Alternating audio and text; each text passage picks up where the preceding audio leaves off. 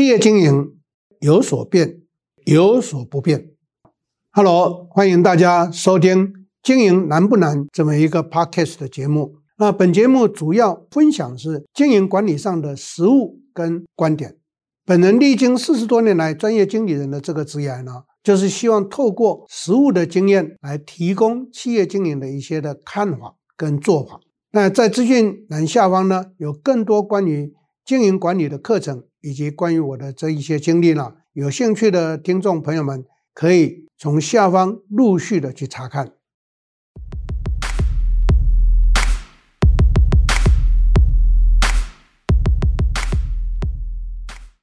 大家好，我是 Richard 陈宗贤，欢迎在座各位再次收听我们 Podcast 的时间。今天呢，很高兴我请。Claire 跟我一起来进行我们这个 Podcast 的这个节目。大家好，我是连胜的 Clare。那因为最近啊发生了好多事情啊，在政治上、经济上这一段时间，所以今天特别来跟教授讨论一下，想要跟教授来做请益。明年台湾就要实施的叫做反避税 CFC，在课堂上面跟大家说，我们要做合法节税。那我们企业主其实对节税的议题也非常关心。所以想先跟教授请教一下，什么是 CFC 呢？这个是在座各位知道的，就会非常的烦恼；不知道的，你必须要知道。可能各位说这个是什么意思？什么都不知道，因为各位没有在海外设控股公司，你当然就会不知道。那我们不是企业主的话，除非你很有钱才会干这个事，要不然你也会不知道。但是 CFC 是财政部最新公布出来的一个法令，从明年一月一号开始。那全员都必须知道什么叫做 CFC。CFC 三个英文字母的这个解释就是 Controlled Foreign Company，意思就是说台湾居民在海外的控股公司的操作。所以这个是要反避税的 CFC，它就是在做这一些针对台湾的个人、个体户以及台湾的企业户，你在过去的租税天堂设的公司或者设的账户。然后把所有的利润藏在那个地方来避税。那现在他允许你避了，可是允许你一个水位超过水位，他就要跟你课税。这个概念就这样。很多企业其实他在那个避税天堂设有公司哦，那他接下来该要怎么怎么因应这件事情呢？OK，这个关键是在这里。我我想跟先跟大家做一个强调的，就是 CFC 下来，它不是说你不能够在海外设控股公司。它还是鼓励你去设，但是你不可能想要把所有钱都藏在那里，然后来避税。所以 CFC 的意思就是说，你赚到钱你就该缴税。嗯，不过他也蛮有良心的了。他说，你不管你是一个户头，或你有很多的户头，不管你是个人或公司，你最高额就是七百万免税。意思就是七百万台币，当然台币哦，因为七百万美金，然后大家都出去了，对不对？哎，七百万台币，七百万台币。以下完全免税，有这样的一个规定，用意就是说，应该是你赚到钱要缴税是国民应尽的义务嘛，对不对？那所以我个人是认为 CFC 它是一个合理的，就个人或企业来讲，你多赚钱你就应该缴税。嗯，我常常强调了，缴税是爱国的表现嘛，对不对？啊，只是是不是要缴很多就不一定了。那你看 CFC 它也规定七百万以内它不会课你税啊，超过才会课。可能说那七百万的意思是什么？它有一个门槛，它有一个规定。你在海外所有的收入，不管个人或企业户，或者是你的家族，因为有些人会分散，就变成控股公司用家族的名义。嗯。但是他现在规定就是全部合并计算。啊。那合并计算的时候，如果你是在六百九十万的话，他就先靠免税额扣掉以后，你净所得还没有超过七百万是不用缴税。嗯。但是超过的部分，他就要扣你二十个 percent。所以大家还是要老实的申报。对对对对对对。那可不可以我作弊，我把每一个那个那个税额全部都调到七百万以下？不可能。再去多设几个？不可能。公司。第一个，记住 CFC 第一个条款就是你是台湾的居民，也就是说你是在台湾的国民或公民。嗯。那你在海外设的时候，你就跑不掉了。你多设几个还是你啊？所以它应总归户。你有十个公司，最后十个公司都要在你身上，你分散所得没有用。嗯，你分散所得给你小孩或给你太太也没有用，全部都总归户，这样了解吧？所以这个是一个很重要的。那怎么办？开玩笑讲，还没有鼓励，多娶几个老婆，多认养几个人，他他在你户籍里头没有的就不会归户的，这是开玩笑了，这个开意思就是说借人头。我没有教坏各位，我只是说节税的方法。道高一尺，魔高一丈。好，其实呃，全球对于这个税法制度越来越严，像美国这个肥他条款，那是天涯海角追到你哦。对对，所以像企业主的这个心态上面，跟他整个管理制度上面，教授您会怎么样建议呢？就企业的经营来看的话，我还是坚持主张一定要合法化。嗯，因为一个企业，如果你有贪或者想要非法，那你总有一天会被逮到。嗯，被逮到的时候，光是那个法律的诉讼或罚款，就让你吃不完兜着走。嗯嗯。所以我的提醒是，不要想去面对这个情况，因为你惹了一件事情，你后头就要花一百倍的精力去解决它。是。所以我不主张这么做。那这个时候该怎么办？我的建议了，就是你要成立投资公司。成立所谓的这一个基金会，透过这一种法人组织去拥有这个海外的这个情况，海外的这个呃股权数。嗯，好，那假设我赚到一个亿，那就分配到这一些基金会或者是投资公司。嗯，那基金会跟投资公司的负责人不要是你就好，不要是你的二等亲以外的人就好。那是不是又借人头？所以就变成很多不一样的公司在控制一个，在拥有这个。海外公司的股权是，那归进去的时候，那每个人这个乘二十个 percent 以后，低于七百万，通通不会课税。那你想想，那我十个人就七千万了，十个控股公司、投资公司就七千万，或基金会。这是我在过去带过、负责经营过的这一个上市柜公司，我都是这样操作。不能讲公司名称，可以，可是我可以告诉各位，一九八六年的时候，我组织那个公司，我让他在一九九零年上市，在上市之前，我就跟老板讲。成立投资公司，成立基金会，所以成立了八个投资公司。那他个人名下只占到一个 percent。各位想想看，张仲谋在台积电只占零点七个 percent。当然，台积电很大，零点七也是一个不 对不可小觑 小视的这个数字。那在这种情形之下，这是一个案例。另外一个案例是在公元两千年的时候，我组织了另外一个公司，也是待上市。那我就因为他们是家族，四个兄弟姊妹就各有一个。各成立一个投资公司，嗯，在另外成立四个基金会。你看，八个公司控这个公司，所以他们的自然人的股权数都在一个百分以下。所以各位转到法人单位来，但是负责人跟里面的那个呃董事的名字尽量除以二等亲以内的家族。如果一定要占的话，那没关系嘛，我们就是在这个股权数里面占到比较低一点。那因为分配下来的到归到归户的时候。就不会那么高。谢谢教授的建议哦。那教授，我想要问一下哦，那既然这个法律规定的事情，就一定有人不守法嘛？那如果被逮到的话，他会受到什么样子的处罚呢？OK，这个非常好的一个提问。其实过去台湾逃漏税蛮严重的，不是只有小微企业，大企业逃漏的更严重。我心里极度不平衡的原因，就是那一些前面排前十名的那些大户，他们都是零缴税，你知道吗？我讲三段式还算有贡献的，所以呢，这个就是什么？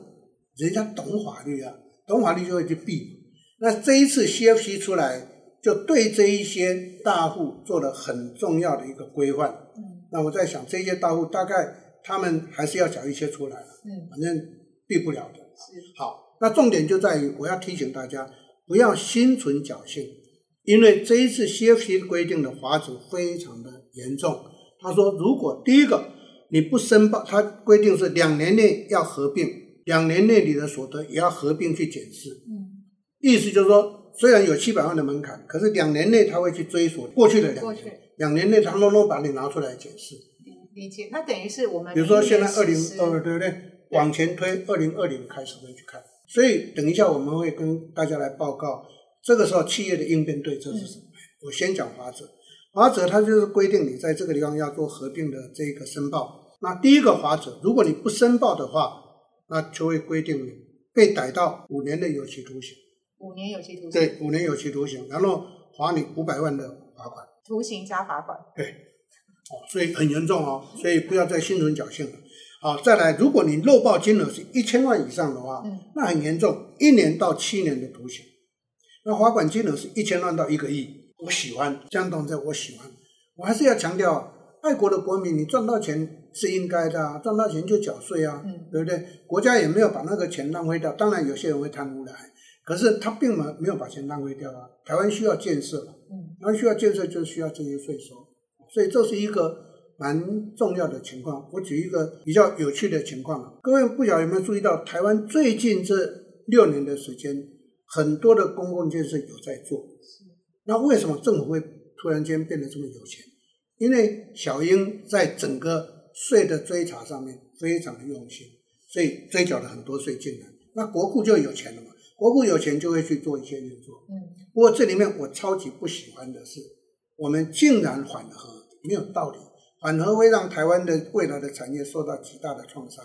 很多人说老师那个核电会很严重，我说核电除非意外事件，当然。我并不是说，哎，那个侥幸在台湾发生。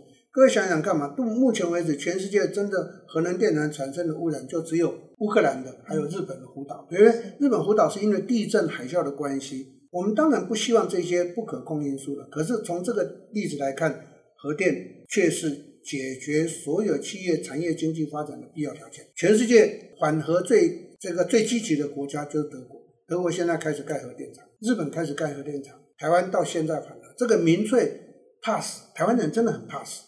然后一缓和，现在一缺电又哇哇叫，我心里想：你们叫什么？是你们上街头要缓和的。可是说老师，那你就是不缓和，我本来就不缓和啊，对不对？因为第一，你要享受，没有条件让你享受，你要哀哀叫啊！这哀哀叫不是个人生活没有冷气可以追哀哀叫，是企业缺电也哀哀叫，对，对不对？所以你企业就必须自己去种电嘛，所以。这几天的新闻跑出来了，台塑集团开始发展小型核发电厂，可以供应一百万人，所以未来台湾会变成小型核电厂。这个我是极力的倡导，因为它不会污染，它会非常好。可是它就是小型，那小型够用呢？一个公司弄一个小型核电厂就够一百万人，或者是一个乡镇、一个城市，那就可以足够用。嗯，所以应该这么做。有趣的是，菲律宾跑得比我们早。因为台塑在菲律宾有电厂，所以台塑在那边已经开始实验了。韩国也开始走了，日本现在要开始走。好，我讲这个的原因就是我们要去注意到是如何去避免这些的情况，那让我们真正去赚到钱。嗯，那我的意思就是说，你真的赚到钱就是缴税嘛，缴税国家才有钱可以去做建设，对不对？那建设对于民众才会带来帮助，这个将会产生所谓的良性循环，嗯，而不会造成恶性循环。我们台湾会缺电，从二零二三就会严重缺电，这是一个恶性循环。哎，顺便跟大家提醒，不要再哇哇叫了，这是自找的。各位想一下，当年你有没有上街头？当年你有没有去举牌？如果有，你就没有条件哀哀叫。这样了解这个意思吧？这是提供给各位一个参考。刚刚提到说，你也会讲一下这个 CFC 的对策。嗯，对。那您这边可不可以现在给我们一些建议呢？非常好。现在我们面对到 CFC 的时候呢？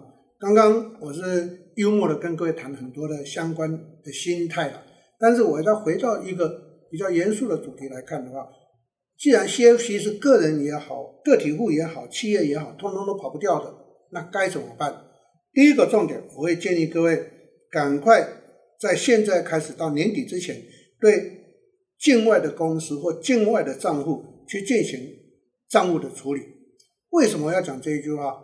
因为我过去自己也在海外有设境外的公司，根本就没有账务，就丢在那个地方。就好比说我们台湾的很多那种小小户的小本经营的那些呃店啦或企业社啦或者商号啦，他们根本就没有账户，那么就现金收付制。可是现在 CFC 下来，他会往前追索两年，所以各位所有的听众朋友们，你一定要开始着手做这件事情。赶快进行海外所有账户的一个处理，处理的意思不是去结束，而是把这个账务事务的务，就是所有的账，赶快去做一个整件的动作，让我们的账进入到一个合理的阶段。嗯嗯。